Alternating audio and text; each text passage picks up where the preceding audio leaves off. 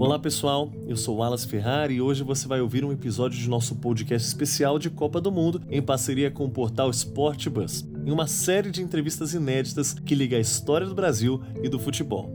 No último episódio dessa série, a conversa foi com Elcio Herbert Neto, pesquisador do Laboratório da História do Esporte e do Lazer na Universidade Federal do Rio de Janeiro.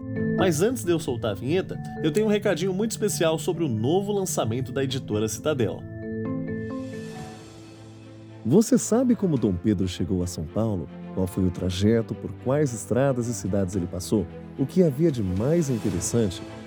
No livro As Margens do Ipiranga, Rodrigo Trespac nos leva através do tempo, voltando 200 anos e narrando uma parte apagada da história do imperador português. À venda nas melhores livrarias. Agora sim, confira a entrevista que eu fiz com Helcio Herbert Neto.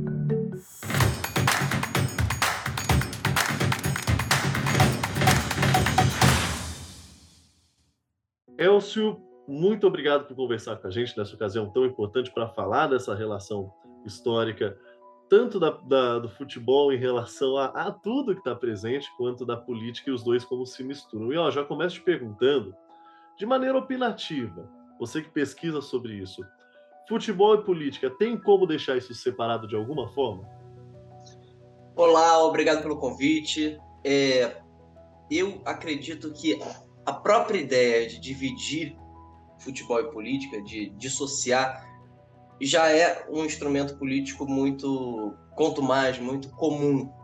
E eu acho muito interessante que, de forma quase psicanalítica, uma, uma negação psicanalítica, haja sempre quem reiteradamente fale futebol e política não se misturam, futebol e política, quase como uma neurose, mas futebol e política não se misturam. Isso é o que? Uma negação de uma evidência prática. É, quando um estádio está lotado, são 70 mil pessoas ali com inclinações políticas. É um fator de mobilização inegável, é, talvez o maior do país, de mobilização de contingente populacional, de população. Então, a própria negação disso é uma reafirmação do caráter político e da necessidade que alguns setores, sempre os mesmos, têm de dissociar futebol e política. Isso é louco de pensar, porque tem gente que fala que isso não se discute, o que é uma grande besteira, porque você está discutindo isso por boa parte da sua carreira profissional, boa parte da sua carreira acadêmica, e isso embasa a levar muito mais pessoas a, conhecimento disso tudo.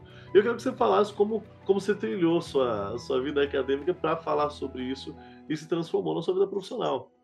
Antes da carreira acadêmica, uhum. tem um evento que é muito marcante para todos e inclusive para mim, que eu era repórter quando da famosa jornada de junho, né, é, de 2013, a, as manifestações de junho. De certa forma, aquilo seja é, é de fato um marco dessa concomitância, com todas as ambivalências políticas, com todas é, as nuances, o caráter paradoxal, a emergência em seguida de uma nova direita, de movimentos é, extremamente reacionários ligados ao futebol e que se utilizam de símbolos do futebol, naquele momento havia uma concomitância. Os símbolos do futebol, ao mesmo tempo, o, o pautas políticas muito difusas. Então, ainda como repórter, a minha pesquisa ela parte da percepção da imprensa, da cobertura esportiva, para pensar o falar esportivo. Como, como quando a gente ouve na rua uma discussão, a gente fica em dúvida: esse pessoal está falando sobre política ou sobre esporte? Porque a verve, a exaltação é muito parecida, né? É, a brincadeira, hoje a gente perdeu um pouco isso por conta do clima acirrado político, mas é isso, o interesse é partir da comunicação, desses grandes focos de comunicação que são as emissoras de imprensa na, no século XX, né, principalmente no início, os grandes veículos de comunicação de radiodifusão, para chegar no falar, nessa coisa popular que é o falar esportivo. Aí nós chegamos, obviamente, aí, na política. É impossível, sim, sim. é impossível a gente não pensar, por exemplo, nas inclinações da UDN no século XX, a UDN dos grandes bacharéis, de figuras que inicialmente eram simplesmente contra Vargas e depois se tornaram grandes defensores de golpes de Estado, é, inclinações reacionárias. E como tudo isso, esse tom bacharelesco, esse, essa verve meio empolada, tem ressonâncias no falar esportivo de maneira geral. Todo mundo deve ter um amigo que tem uma vontade de falar de futebol e começa a falar meio difícil, pensar, falar um monte de número, 442, externos desequilibrantes. Vem um pouco dessa origem, vem um pouco dessa necessidade de diferenciação num instante muito crucial da comunicação de massa, né, que foi ali o intervalo entre década de 40 e década de 60. Que loucura. Uh, uh, não, não apenas a gente ter essa compreensão dessa relação de como a política se compara com o futebol, como tem aquele cara que gosta da estatística, aquele cara que gosta de bater na mesa para falar. Então, até na, na, forma de argumentar, isso, isso se, se encontra muito. E isso aí... dá, dá a dimensão de que é... esse atravessamento é do conteúdo, mas é também da forma. É sem é legal dúvida, pensar assim. Dúvida.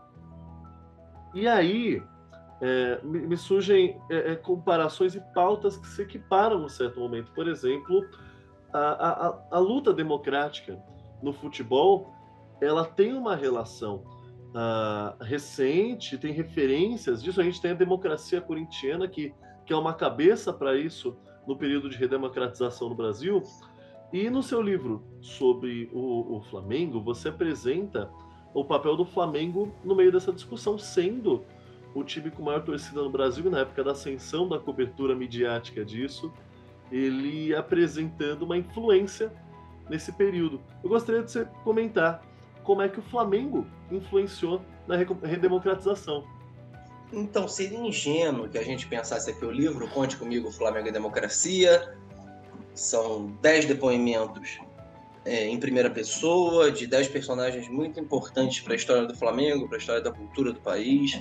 Então, é, a partir desse livro, a gente chega à conclusão de que seria ingênuo pensar que um fator que mobiliza tantos elementos, uma multidão, não teria inclinações políticas.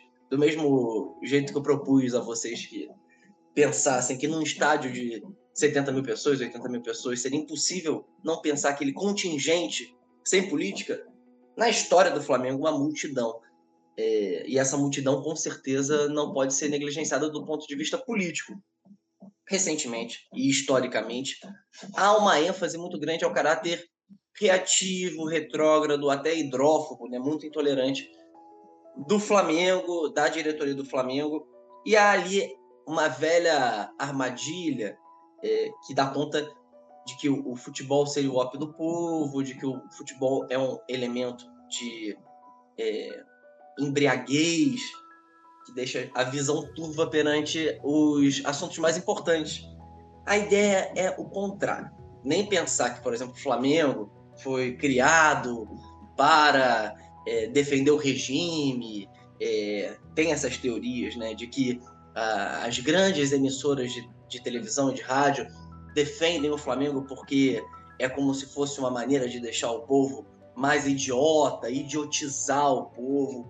Tudo isso é uma visão muito, mas muito elitista.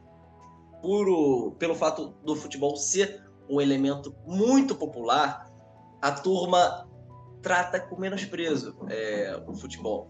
E o Flamengo também. Então a ideia foi, a partir de 10 depoimentos, aqui Afonsinho, ex-jogador que lutou pelo passe livre, o primeiro jogador a ter os direitos trabalhistas, como a gente conhece, né? É, no futebol brasileiro. Benegan, cantor do Plant Ramp, um ativista histórico. Fabiana Beltrame, remadora campeã mundial. Jardim Macalé, músico, é, uma figura muito política e muito flamenguista. Jaime de Almeida, técnico campeão da Copa do Brasil. Já estou terminando. Nando Antônio Coimbra, irmão do Zico. Elza Soares dispensa comentários. E o Degar de Angel, irmã de Stuart Angel, jornalista. Stuart Angel, um remador também campeão pelo Flamengo, assassinado e, e perseguido pela ditadura militar. Luiara Franco, filha da vereadora assassinada Marielle Franco. E Naya Beltrou, do baterista da banda Bugarins, músico que dá conta um pouco da da, dos torcedores do Centro-Oeste. Essa turma que toda timaço, se reuniu. Que timaço, hein? Essa não tem turma dia toda que se o reuniu. Flamengo não entra bem escalado. É. É, essa turma toda se reuniu para pensar um pouco o Flamengo é, no livro, né, a partir da minha proposta, e com o prefácio de Moacir Luz, né, importante também, que ele também dá um pouco, o Moacir Luz, do Samba Trabalhador, grande sambista, ele dá um pouco da experiência dele, de maneira um pouco mais sucinta para apresentar o livro. É, essa turma se reuniu justamente para pensar tanto o caráter repressivo quanto o caráter transgressor do Flamengo a partir das suas experiências próprias.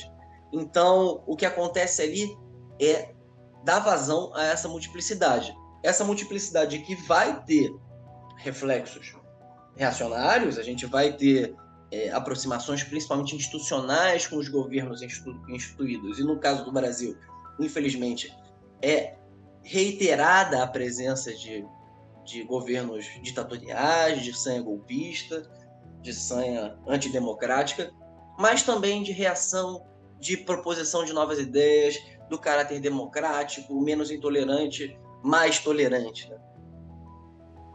Isso me leva, me leva a um ponto. Você citou as fontes que tem. Antes eu quero só falar uma coisa que é muito legal, que existe um trabalho, principalmente no Flamengo, mas outras torcidas também merecem, e outras torcidas têm trabalhos semelhantes, mas com um time que tem uma torcida tão grande, tão massiva e tão é, é, pluralizada, tão espalhada, é, tenha um trabalho que recorde os registros históricos dele. Então, desde já, cara, parabenizo tremendamente. E ó, você aborda no livro a história do Afonso, foi o primeiro citado, que ele era socialista declarado.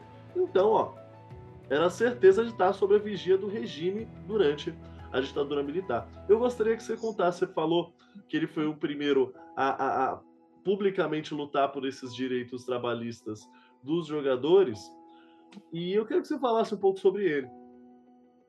O Afonsinho, antes de ser um socialista declarado, ele era ainda mais perigoso para ditadura, porque ele era estudante. ele era um estudante de medicina. Estudante, estudante, socialista e ídolo. Três coisas que jogador de futebol mobilizava paixões. Então isso fez com que, e você tem os registros disso, que os órgãos de vigilância tivessem em cima dele, em cima dele. Porque a luta dele se confunde um pouco com a luta ali do final da década de 60, começo dos anos 70 porque a luta dele, obviamente, é social, mas ao mesmo tempo é comportamental. É uma discussão que naquela época ainda era difícil de ser equalizada. Hoje, claramente, as esquerdas já conseguem é, sintetizar esses anseios, é, muito plurais. É, mas naquele momento não, ainda havia uma sisudez, uma abordagem estritamente social. E tudo começa com o Afonsinho pelo fato de ele não querer cortar o cabelo. Faz parte da, da mitologia em torno dele a imposição para ele cortar o cabelo, obviamente, por ele já ser uma figura contestadora, por ele já ser uma figura é, com muitas opiniões no ambiente em que se exige até hoje figuras anódinas ali, figuras sem, sem muita personalidade, simplesmente jogadores, é, Afonso tinha muita opinião. Então, somada a estética daquele momento. Que, inclusive, eles brincavam, você está parecendo mais roqueiro do que jogador de futebol. Como se houvesse o um enquadramento das figuras né, por meio das suas aparências. É extremamente reacionária essa reflexão, essa imposição para cima da Afonso. E tudo começa ali. Ele vai se dedicar durante muito tempo a lutar por esse direito, porque ele precisava sair do Botafogo, que não ia colocar ele para jogar é, por conta, inicialmente por conta da questão política, mas o caráter principal, assim, que ficou para a história foi essa história da, da negação, da negativa dele na hora do pedido de fazer a barba e cortar o cabelo. Porém, essa luta vai se alongar durante muitos anos e ele vai ser o primeiro jogador a ter o passe livre. Um dos clubes que vai receber o, Flam é, o Afonso vai ser o Flamengo, e o Flamengo justamente com o Zagallo, que tinha sido o técnico dele é, no Botafogo e que foi um dos pivôs daquela crise. E, e Zagallo vale lembrar... e Afonso era meio gato e rato, né, cara? Ele é, vale lembrar um pouco também uhum. que o futebol é, é mais complicado. Assim. A gente tem a, a, nas diretorias figuras ligadas ao regime naquele período, na década de 50, na década de 60, na verdade, figuras que já vêm da década de 50 das polícias que hoje a gente pode chamar de polícias políticas, mas você tinha no Botafogo, historicamente, a, a, as figuras da família Borer, Cecil Borer, que eram ligadas à política, à polícia mesmo. Então, era normal que os jogadores fossem monitorados por aparelhos de Estado. É, no caso do Flamengo, depois, é, é o Veiga Brito, um, um deputado da Arena, que comanda o Flamengo. Então, essas figuras estão sempre por aí. Para a gente pensar, por exemplo, o goleiro Andrada do Vasco, que foi um torturador na Argentina. É, isso penetra o futebol de alguma forma. Porém, o caso do Afonso talvez seja o mais ilustre, né? Que há uma contestação popular, que inclusive gera mobilização, faz com que os torcedores se simpatizem, e por aí a luta, a disputa fica mais evidente. E ele ganha depois o título de o subversivo, né? Fica é uma fama de, de da pessoa que escapa dessa perseguição. Ele Tem uma curiosidade. Desviar disso tudo? Tem uma curiosidade que hoje a gente não consegue ter muita dimensão, que é o seguinte, ele conseguiu o passe livre. Depois de muita luta, ele conseguiu sair do Botafogo. Ele sai do Botafogo, ele se torna um jogador muito diferenciado, além da questão é, de pensamento, ele depois se forma em, em medicina, se torna um médico, muito ligado às questões de saúde mental, uma figura importantíssima. Mas no caráter mais empresarial, acontece uma grande diferença, assim, uma diferenciação dos demais jogadores, que é o Afonsinho, ele não tem o vínculo com os clubes a partir dali parecido com o dos outros jogadores. Isso impede que ele fique muito tempo. Fica barato contratar, barato entre aspas, contratar o Afonsinho, porque você não tem que desvincular o passe dele de outro time, mas ao mesmo tempo fica mais simples se desvencilhar do Afonsinho. Que, que acontece? Ele passa períodos curtos nos clubes, porque essa, esse vínculo mais leve, menos atrelado, faz com que os clubes se utilizem dele por um instante e depois se livrem dele. O caso no Flamengo é muito bacana porque ele lida com a geração que vai ser a campeã mundial na década de 70. Uma época do clube que o Flamengo sofreu muito na década de 70 para até que essa geração que se imortalizou, a geração do Zico, no começo dos anos 80, essa turma demorou muito para ganhar. E o Afonsinho estava lá no começo, no momento em que Zico subia, em que Júnior subia, em que Jaime subia, essa turma estava chegando ao profissional e o Afonsinho era meio que o mestre de cerimônias, o craque da época. Obviamente, com o desenvolvimento desses craques e com o caráter problemático do Afonsinho, e até antes do caráter problemático, essa, esse vínculo tênue com o clube, que acaba sendo quase um contrato, vamos falar assim, é quase um freelancer naquele momento, é, vamos usar esse parâmetro, porque dá um pouco a dimensão do caráter jurídico do contrato com o Afonso, ele, ele sai do Flamengo e não consegue ser um dos nomes daquela geração. Seria muito bacana. Como rubro-negro e democrata, eu fiquei pensando nessa possibilidade. E, claro, é contrafactual, mas seria deliciosa. Não, ia ser muito bacana se a gente tivesse. Até porque é gostoso lembrar na história nomes que se engajaram. Tanto que a democracia corintiana ainda é muito debatida por causa disso. E, e seria gostoso se a gente visse lá no, a, surra, a surra nos ingleses com a Afonso no meio.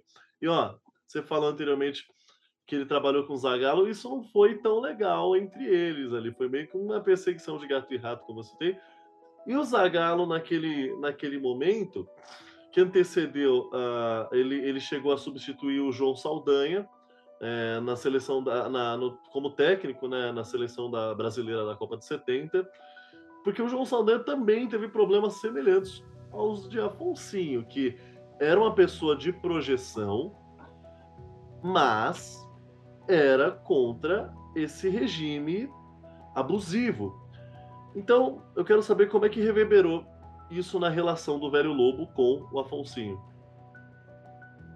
É, vamos por partes, inclusive cronologicamente. Vamos começar com o Afonsinho. Beleza. O grande. Até porque é na volta da Copa do Mundo que tudo acontece com o Afonsinho. É, então, já que é para seguir uma cronologia, comecemos antes. Eu desafio o Wallace e todos que estão nos escutando a pensar. Se surgisse um convite para assumir aquela seleção do mundo, você não aceitaria? impossível, impossível. É, então assim, eu acho que essa associação do Zagallo com a extrema direita, tudo no futebol, por conta dessa forma que a gente fala futebol e por conta dessa ligação explícita, mas não enquadrada, não é uma ligação com partido, não é uma coisa de gabinete, tudo é muito mais fluido. Então a política no futebol também é um pouco mais fluida. Por que, que eu estou falando tudo isso? Porque de fato o Zagallo substitui o João Saldanha. Ao mesmo tempo que o João Saldanha, um histórico comunista, o João Saldanha, há registros dele em Pocatu, numa revolta de poceiros contra grileiros, como representante do Partido Comunista. Isso na década lá atrás, na primeira metade do século XX. Depois, é, próprio Saldanha foi um emissário do Marighella, há registros disso também. Porém, João Saldanha era uma figura muito. era um craque da retórica. Então, na hora que essas versões vêm à tona, a gente tem que ter muita cautela. João Saldanha era uma figura ligada às esquerdas, ligada ao pensamento social da época, mas ele tinha uma maneira de agir, um comportamento muito, muito delicado. Ele atirou contra o Manga, goleiro do Botafogo, por questões pessoais, por acreditar que Manga tivesse recebido dinheiro para vender uma partida do Botafogo.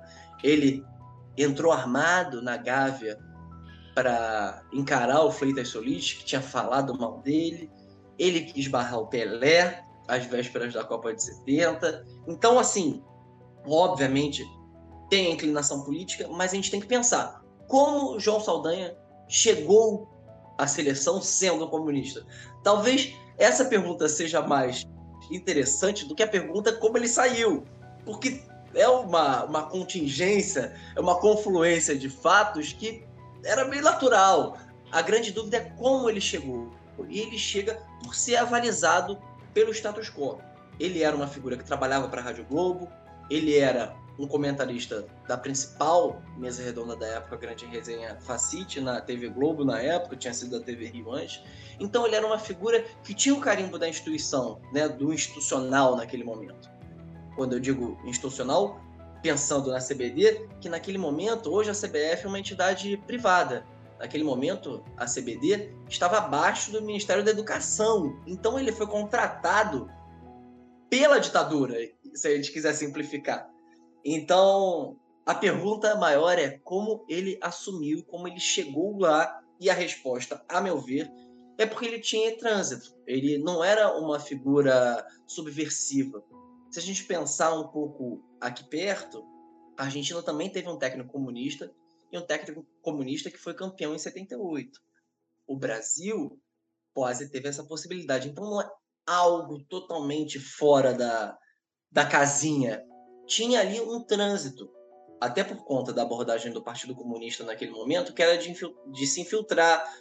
As grandes cisões da década de 60 contra o Partido Comunista, que deram nas guerrilhas, tem a ver com isso, com a maneira como o PCB à época aderia ao governo pensando numa luta de longa duração, é, acreditando numa burguesia nacional, que haveria primeiro uma revolução brasileira para depois ter uma revolução comunista.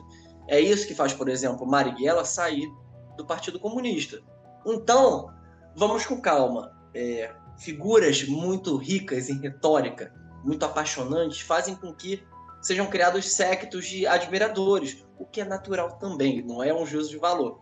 Porém, é importante pensar que ele era uma figura do status quo. Ela era uma figura que estava na Rede Globo, que circulava pelas federações fazendo entrevistas e pensando aquilo em jantares, entrevistas em gabinete. Então não era algo tão distante. Bem, Zagallo, como todos nós faríamos, né, assumiu uma seleção que tinha Pelé, que tinha um Tibaço, que ele poderia escolher. Ele faz mudanças importantes técnicas e táticas no time. Jairzinho mas voando. Exatamente, Jairzinho voando. A ideia, o Rivelino, ele deixa de fora o Edu. Há toda uma controvérsia com relação a isso, mas o fato é que aquele time era impecável. Impecável. Então a gente tem que ter muito cuidado com essas leituras apressadas, ao mesmo tempo que a gente não pode ignorar. É, o grande ponto da discussão política no futebol é a atenção às sutilezas, aos detalhezinhos, porque é nisso que a gente vai ver símbolos de lutas é, que tem a ver com partidos, com movimentos sociais. É por aí que eu acho que a gente tem que caminhar. Bem, agora pensando no Zagallo. Zagallo, antes de ser uma figura ligada ao regime e muito próxima, eu acredito, ao que se faz com Pelé, a gente vê muita foto hoje em dia do Zagallo com o Médici por conta da vitória de 70, mas o Zagallo estava em 58 e 62, então ele tirou foto também com o JK e com o Jango, com o João Goulart, o presidente deposto. Então, de novo, é mais uma figura que circula pela, pela instituição com facilidade, que é muito palatável, até mais palatável pela forma de falar, pela maneira de se comunicar e pelas participações efetivas políticas. O João Saldanha havia sido um comunista e isso também carece um pouco de fonte é, para a gente saber exatamente como foi a trajetória do João Saldanha efetiva no partido. O fato é que ele era um comunista e ele tinha proximidade com os principais quadros em certos momentos. Isso a gente não tem do Zagallo. O Zagallo foi uma figura que não militou politicamente nesse sentido, nas esquerdas, e isso torna a figura do Zagallo mais palatável. Juntando isso com o dado do afastamento do Afonsinho e de outros sinais ao longo da carreira do Zagallo, a gente pode supor que ele era uma figura um pouco mais reativa, um pouco mais conservadora. Mas daí colocar, carimbar no Zagallo a imagem da figura do antípoda, do grande antagonismo é, às esquerdas, aos símbolos de esquerda aqui mencionados, Afonsinho e o João Saldanha, talvez seja precipitado. Tem essas figuras que são muito mais pesadas. Pensando, por exemplo, na infiltração do DOPS, a, infiltra a, a relação com a Arena, figuras que aí sim têm uma relação institucional com o regime. Contra essas, a gente precisa se levantar mais claramente. Contra Pelé e Zagallo, a gente tem a alternativa de só admirar esportivamente e criticar posicionamentos pontuais, mas eu acredito que o legado que fica é o do jogador de futebol que, de novo, é, posou com o Messi, sim, mas posou também com o JK e com o Jango. A questão é mais delicada, é mais sutil. Foi, inclusive, muito bom ser testado essa, essa relação, evitar essa relação precipitada, que é aquela velha coisa, né? O, o nazismo usar uma música de Beethoven acharem que Beethoven é nazista a partir disso. Então, a gente Exatamente. tem que ter calma. Bom, das pontos que você citou da sua obra, é, você também cita uma outra pessoa que vale a pena ser relembrada nesse assunto de jogadores contra o regime, que é o irmão do Zico, o sobrenome até a, até acusa, que é o Nando Coimbra, irmão de Arthur Coimbra, ídolo máximo do Flamengo, creio eu, você pode dizer melhor do que eu. E, mas só que o Nando, diferente do irmão, que foi muito projetado mediaticamente, tanto pelas conquistas, quanto por uma, uma construção em volta da idolatria, ele sofreu com essa ditadura. E eu quero que você conte a história dele.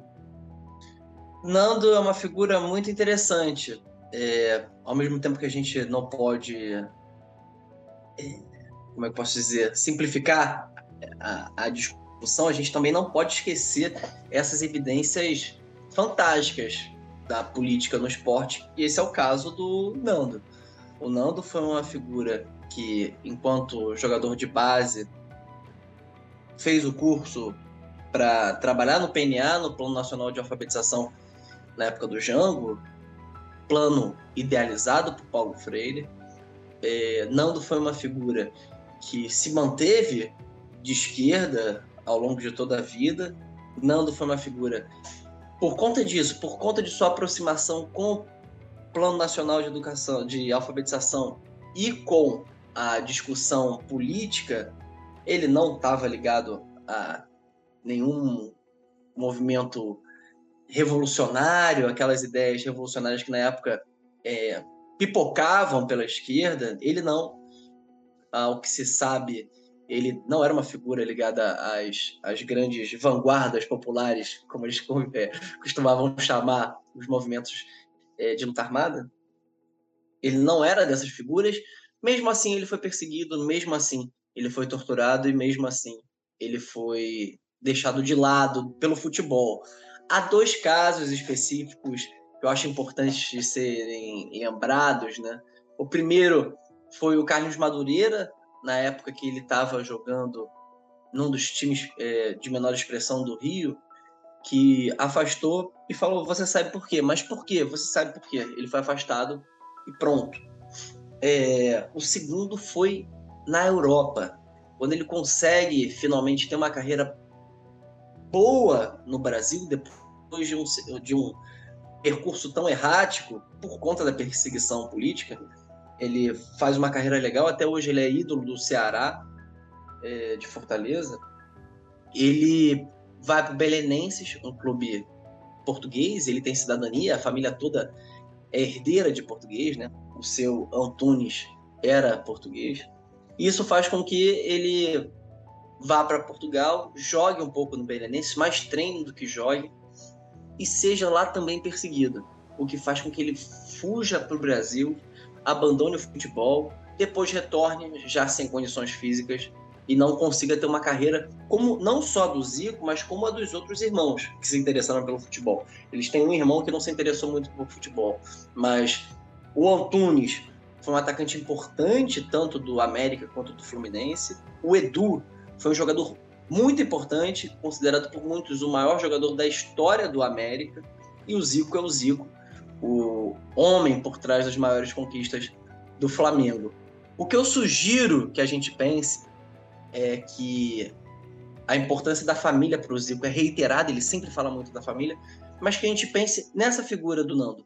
Porque o Nando, ele mantém em silêncio, em sigilo, até a lei da anistia, até ele conseguir os direitos que ele que lhe haviam sido suprimidos na década de 90, ele mantém essa história toda em sigilo. É, eu sugiro que a gente pense aqui na possibilidade de o Zico ser o que ele é também pela família, como um todo e pelo Nando em especial nesse caso, porque talvez explicitar, anunciar, é, se tornar ali um ativista mais claro naquele momento faria com que a família como um todo, mas principalmente o mais jovem entre os irmãos a jogar bola, o Zico, talvez fosse prejudicado. E isso é algo que está presente no, nas lembranças do Nando. Ele sempre fala: eu não me manifestava sobre o caso e não falei isso para ninguém nem para minha família para preservar o meu irmão. Os outros dois irmãos, eles eram mais velhos, eles já tinham tido uma carreira bem sucedida. O ponto é, o Zico, que viria a ser o maior deles, ainda não. Então é uma sugestão. Obviamente a figura do Zico e a bola que o Zico jogava diz por si só, sabe? Mas tendo em vista a importância da família que ele sempre reitera e tendo em vista esse histórico, é legal pensar que o Zico chegou onde chegou com a colaboração desse irmão tão especial. E ele faz questão de citar isso, tanto que uh, há, e eu peço que você confirme isso, mas há um, um conhecimento meio. eu, eu, que eu vou falar com as palavras mais corretas para isso, que não se há certeza, mas que é comentado em alguns artigos, em algumas conversas, em podcasts, debates. Eu gostaria que você comentasse, visto que você tem uma obra que, que baliza esse momento em relação a, ao Flamengo e à democracia, que é o seguinte: existe uh, o, o, o Arthur, o Zico, ficou de fora das Olimpíadas de 1972 e há uma relação, há comentários que atribuem esse corte ao posicionamento do Nando. Essa perseguição do regime contra o jogador e seus familiares chegou a ser direta ou o Nando conseguiu fazer com que essa vontade de deixar o irmão livre para poder trabalhar ocorresse? Há sim essa versão de que o Zico não foi para a Olimpíada e de que o Edu, que naquela momento, naquele momento tinha sido, na verdade, a, a versão é de que o Zico não foi para a Olimpíada e que o Edu não havia sido convocado para a Copa de 70, 70, mesmo sendo o melhor jogador da edição anterior do equivalente ao Campeonato Nacional da época, a versão de que os dois casos foram por influência política. Você sabe, Wallace, que o pior da ditadura não é só o efeito automático, a dor, o sofrimento, a tortura, isso é inegável, mas também o efeito de longa duração. A discussão de longa duração com relação a esses fatos, inclusive no futebol, são uma, um desdobramento dessa ditadura, do terror dessa ditadura. A gente começa a imaginar tudo que pode ter acontecido por conta do regime. Esse é um terror, é um regime de terror. Inclusive, os regimes de terror costumam sempre recorrer a essa dubiedade, a essas dúvidas. E quanto mais dúbio, quanto mais controvérsia houver, melhor. Os censores e os, os torturadores que o digam. Faz sentido que haja dúvidas de data, haja dúvidas de fato, haja dúvidas de ano. É do jogo. É, e é uma operação de um regime discricionário. Por que, que eu estou falando tudo isso? Porque só o fato da gente conjecturar que dois jogadores desse calibre tiveram suas carreiras afetadas pela ditadura militar já dá a dimensão do terror que a gente vive é, até hoje por conta da maneira como a gente lidou com esse passado. Então, não estou sendo evasivo na sua, na sua resposta, não. Mas a ideia é essa: a ideia é que, se sim ou se não, é difícil a gente ter registro sobre isso. O importante é que o terror estava estabelecido. E esse terror faz com que a gente suponha que dois jogadores de nível, que a gente chamaria hoje de nível internacional, é, naquele momento campeonato, os campeonatos brasileiros, né, aqui no Brasil, eram tão fortes ou muito mais fortes quanto os internacionais. Mas dois jogadores de projeção, com capacidade, tenham sido é, prejudicados da dimensão do terror que estava instituído, estabelecido naquele instante. Surge uma curiosidade meio disso. Ele creio eu, houve algum outro jogador anistiado além do. Ele é o único jogador anistiado da história. Do Brasil, né? profissional anistiado na história do Brasil. Que loucura, hein, cara? Que loucura. Ele é o único jogador Ó, anistiado. Lá no início, vamos, a gente vai voltar para o início, mas para falar da atualidade. Lá no início, você citou o termo de que o futebol pode ser, ou às vezes é comparado como um ópio do povo, né? E, e isso é um, um chega a ser até tão presente no imaginário popular que a gente às vezes esquece desses temas que a gente está debatendo com a política, pelo simples fato de que na hora a gente está focado em ver aqueles 90 minutos e é simples. E se o futebol é o ópio do povo, o torcedor flamenguista nos últimos anos está muito bem drogado e chapado, porque olha, teve muito bom título para ficar, para esquecer do resto da, da vida, para esquecer da política. Teve agora recente o da Copa do Brasil, inclusive hoje estou em vermelho, também pelo meu tricolor paulista, mas pelo seu rubro-negro. Estamos aqui fazendo nossa união sinistra. E ó, a gente discutiu esse papel do Flamengo sendo o, o clube de maior torcida e que mais acarreta gente uh, no país. Mas como você avalia a gestão do clube hoje? em relação também a essa história democrática dele. Ele faz questão de relembrar esse passado, de relembrar seus ídolos históricos, de relembrar a importância dele na democracia. E você acredita que os atuais dirigentes estão alinhados com esses valores democratas? Vamos nós, por parte. Okay. Mencionávamos há pouco tempo o Corinthians, o caso do Corinthians. E como a democracia corintiana é presente, a gente ainda fala sobre ela. Isso é muito uma construção de comunicação. O Corinthians elabora isso, retoma isso constantemente. Isso é muito bacana. Sim, faz, e isso faz, faz atos que... comemorativos, camisetas, Exatamente, exatamente. É... Os outros clubes, em geral, e o Flamengo em especial, não. A gente não tem, por exemplo, um processo de memória democrática do Flamengo tão claro, tão evidente, a ponto de uma homenagem a Storti Angel, o ativista político da MR8, o estudante, o remador rubro-negro que se engajou na luta armada contra a ditadura, que foi morto pela ditadura, não ter sido a, a homenagem dele ter sido retirada durante essa gestão. Há toda uma controvérsia em torno disso, mas é um fato. Então, você vê que, de um lado, há um interesse para preservar a memória, mesmo que isso seja retórico apenas, que isso seja uma elaboração que tem outros fins, muitas vezes a gente sabe disso. É, é uma forma também de cativar, e é interessante que seja assim, é de se louvar. Por outro lado, ao contrário, uma vontade de apagar. Vale lembrar que o Flamengo atualmente tem um vereador eleito pelo partido do Bolsonaro, o dirigente responsável pelo futebol do clube, candidato a deputado federal não eleito aqui no Rio. É fato, essa aproximação institucional, a maneira como o Flamengo manda seus jogos em Brasília, BRB, o patrocinador do Flamengo, é um banco do Estado, de, de, do Distrito Federal, na verdade, é um banco estatal do Distrito Federal, o que faz com que esse circuito fique muito mais ali perto da, da esplanada dos ministérios, que essa circulação seja constante, isso é um fato, essa aproximação desses dirigentes. Poderia citar outros clubes, o Palmeiras, muito forte também, com aproximação com o Bolsonaro, o Atlético Paranaense, que chegou a ser multado por ter feito campanha para o Bolsonaro na última eleição.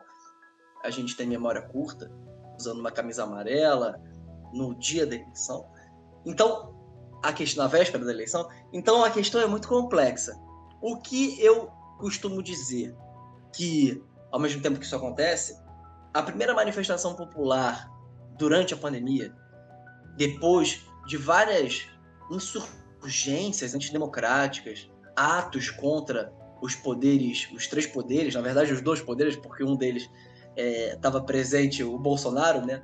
mas inicialmente contra o Congresso e contra o Supremo, mais próximo da gente. Contra o Supremo, porque o Congresso aderiu à, à lógica bolsonarista, foi, primeiro ato substancial, foi de torcidas antifascistas. E nesse momento, os torcedores rubro-negros estavam. Então é importante pensar que, se de um lado você tinha essa aproximação institucional, do outro você tinha essa barreira de contenção a ideais mais reacionários, mais antidemocráticos, contra os poderes e de maneira golpista mesmo.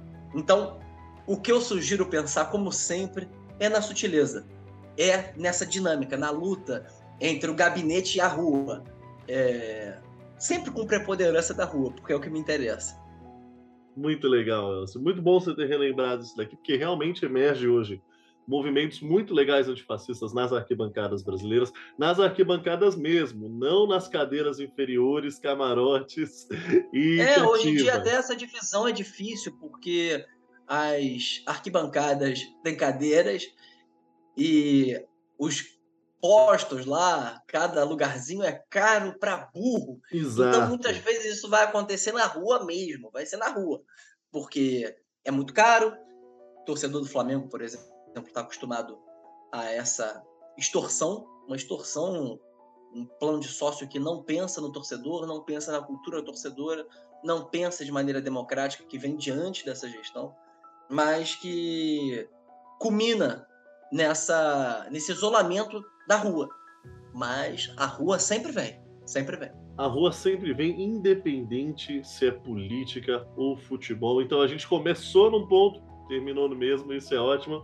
E ó, é o senhor, vou aproveitar esse espaço final para você divulgar o seu trabalho e me dizer onde a gente pode encontrar mais de ti, rede social, um canal específico e também mostrar seu livro que não apenas reúne esses dois elementos, como reúne muita gente legal. Só de você citar, eu descobri que tem mais gente legal. Eu não tive ainda a oportunidade de, de ler esse livro, mas eu vou procurar, porque além de contar com nomes do FUT, tem gente que ama esse clube e que está disposto a manifestar como ele interferiu no nosso processo democrático brasileiro. Falando em gente que ama o futebol, eu vou citar o caso que eu havia separado aqui pra gente. Okay, vou mostrar perfeito. o disco. O disco vamos, se vamos chama. aproveitar. O disco se chama O Banquete dos Mendigos. Dele participam, vou ler aqui bem rápido. Paulinho da Viola, Jorge Maltner, Edu Lobo, Gonzaguinha, Johnny Alf, Raul Seixas, Grupo Soma, Edson Machado, Chico Buarque MPB4, Luiz Melodia, Milton Nascimento, Gal Costa, Dominguinhos e Jardim Macalé. Que time, né? Timaço. Timaço. É, esse disco é o resultado de uma de um espetáculo realizado no MAN em 1972 para celebrar o aniversário da Declaração Universal dos Direitos Humanos. Na verdade, o, o, festival foi em 73, o lançamento do disco foi em 74. Por que, que esse disco é tão importante? Porque a apresentação foi cercada pela ditadura, havia agitadores no meio da plateia, então a turma teve muita dificuldade para cantar suas músicas, porque e assim, todo tipo de música, a gente tem aqui todos os gêneros. E o, o disco depois de ser veiculado, ele foi censurado. Como isso vai chegar no futebol? Você pode estar perguntando. O Banquete dos Mendigos foi censurado, fez com que Jardim Macalé, que é o idealizador do projeto, do show, e também o organizador, o diretor musical do disco, fosse às altas cúpulas da ditadura militar naquele momento para pedir a liberação. Isso gerou muita controvérsia. Pô, o Jardim vai se encontrar com a turma da ditadura. Ele consegue. Nisso que ele consegue a liberação, já no fim da década de 70, é... ele vai apresentar o disco ao público em um ato e o lugar para apresentar o disco ao público foi o Maracanã, num dia de Flamengo e Vasco. Ele, rubro-negro inveterado, ele apresenta e ele fala que foi como um gol, porque é um episódio que junta música, futebol, política e de certa forma mostra como essas, esses atravessamentos eles são sutis. Por isso eu acho importante citar o gol do Jardim Bacalhau, porque ele falou que o pessoal gritou como se fosse um gol e ele saiu comemorando. E naquela Essa época é o, o, Maracanã transbordava de gente. Exatamente. Imaginando o Flamengo e Vasco. O Maracanã popularíssimo. Então, essa constelação de Chico Buarque, Milton Nascimento, em um disco, participando de um ato. Imaginem que ousadia falar sobre direitos humanos em 73. É, então, é um episódio que culmina na recepção da torcida do Flamengo ao Banquete dos Mendigos, um disco memorável. Essa história está no livro. Bem, falando agora sobre mim. o... Nessa Copa do Mundo, eu vou fazer uma cobertura semanal. Uma vez por semana eu publico textos no Le Monde Diplomatique Brasil, da versão digital, então fiquem atentos todos. É, para me achar nas redes sociais é um pouco difícil. É ex-som, minha tag, então arroba é x a r r a b o b a s o m ex-som. É, tudo junto. Mas vocês conseguem me encontrar no Instagram assim. É, produzindo é, eu estou mantendo um podcast sobre música chamado Movimento, com parceria do Circo Voador, que é sobre movimentos culturais, musicais do Rio de Janeiro para comemorar os 100 anos do rádio no Brasil. Ele vai ao ar na Rádio Roquete Pinto e tá em todas as plataformas. E acho que é isso, Wallace. Não sei se faltou alguma coisa. A gente tem mais tempo. Se quiser fazer mais alguma pergunta aí, se eu tiver sido evasivo. Sim, não, não, coisa... fique à vontade. Eu, durante sua explicação sobre o, o banquete dos mendigos, você me fez gerar uma reflexão aqui, não apenas sobre esse fato, mas como estádio vira palco, né, cara? Como estádio vira palanque, como estádio pode ser. Ele é muito maleável. Ao mesmo tempo que a gente tem o histórico do Caio Martins virando palco de tortura e de abuso, a gente sabe que o Maracanã lota também com a ascensão da Igreja Universal do Reino de Deus. A gente consegue lembrar de clássicos do futebol, apresentações. Ao mesmo tempo que você tem. Uh, uh, você tinha um, um Flamengo e Vasco anunciando a liberação de um disco que antes era vetado pela ditadura é, e reverberando em gritos aos prantos de alegria por quem tivesse por lá, como se fosse um grito de gol. Você também tem um show do Frank Sinatra, que é conhecido pela, pelo conservadorismo, associação com a máfia. Com então, certeza. O, o, o, a gente não consegue dissociar o futebol porque é multidão de jeito nenhum porque, porque é multidão é gente, por isso que eu acho interessante onde tem é muita gente, há, é, é, é, é, onde tem público, onde tem gente, a necessidade. É o caso histórico progredir, do né, Chile, que havia um jogador Pinochet é, e a torcida aproveitou para gritar fora Pinochet no período mais duro. E Não, do outro tem, lado. Aqui a gente tem muitos outros gritos, a gente tem muitos outros gritos, e, e, e se a gente for transbordar isso, a gente não termina nunca. Então, ó. Só um exemplo que é importante. Já que a gente uhum. é, saiu um pouquinho do Brasil, um exemplo que é importante para pensar que quem é, justifica ou quem analisa o futebol como um dado problemático para a democracia não está de todo errado. Uhum. É, durante o nazismo, a gente sempre fala que a Copa veio para o Brasil em 50 por conta da destruição dos espaços esportivos na Europa a, a previsão era de que a Copa fosse na Europa. O nazismo manteve o calendário de jogos. Ele manteve o calendário, por quê? Para manter uma rotina. Se a gente for pensar no Brasil, o esforço que houve durante a pandemia para que os jogos voltassem, talvez remeta a isso. Talvez remeta a essa necessidade de um momento de grande turbulência política, de mudanças graves, é, inclusive com atentados a direitos básicos, democráticos, que essa fosse a tentativa. Porém, porém, encarar o futebol só por essa perspectiva é um erro e foi isso que a gente tentou bater papo aqui. Foi por aí que a gente foi nessa conversa. Não, que bom que a gente conseguiu lembrar a importância do futebol, não apenas política, mas também como um divertimento que ele é, que é uma delícia ah, só de divertir o povo já é bom demais. Já é bom demais, fala sério. E você tá rindo à toa que você é flamenguista, então, então tá super tranquilo, né? Não, não tá em má fase, tá de boa. Tenho certeza que o torcedor do outro time que nos ouve agora tá falando, é, baita divertimento. Ou o Brasil como tá. Enfim. O livro é um pouco dessa, dessa indignação, de um momento de Ele, ele foi diversão. escrito na época que o, que o goleiro de vocês ainda era o Felipe? Não, não, nessa época era esse livro é recente. Ele foi ah, então escrito tá. durante, então tá a pandemia, é mais dessa indignação de eu, eu, lidar eu, com a alegria de um lado. Fosse, se fosse o time 2013 ali, você escreveria com ódio tremendo ali. Então, o grande lance é a ambiguidade, porque nesse momento eu estava muito feliz com os resultados esportivos, com a festa que eu tinha tido na rua, de novo, e, por outro lado, indignado com a associação política dos dirigentes. Então, é dessa dificuldade de lidar com essas duas frentes que surge saem os debates, que surgem os. Exatamente. Desse choque, desse choque. Sensacional. Elcio, muito obrigado por dedicar esse tempo a essa aula, essa conversa deliciosa que tivemos. E ó, espaço aberto do Sport Buzz e do Aventuras na História para outras pautas, que a gente vai conversar ainda muito. E quem está ouvindo a gente que acompanhe mais desse trabalho super legal do Elcio, viu? Muito, muito obrigado. Sem nenhuma brincadeira, conte comigo para próximos encontros. Foi um prazer.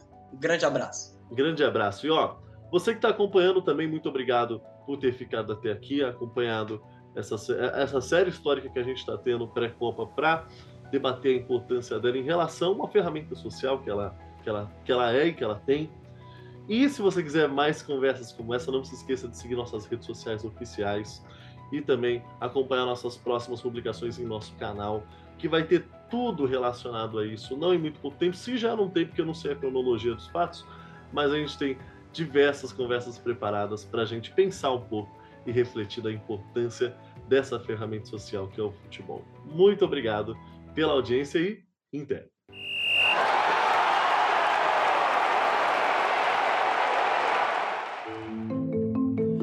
Você acabou de ouvir o podcast do Aventuras na História em parceria com o Sport Bus. É uma série especial de entrevistas que ligam a história do Brasil e do futebol. Todas as entrevistas também estão disponíveis na íntegra e com imagens no YouTube. Não esqueça de acompanhar o Aventuras na História e o Sport Bus nas redes sociais e nos sites que estão disponíveis na descrição desse episódio. Muito obrigado e até a próxima.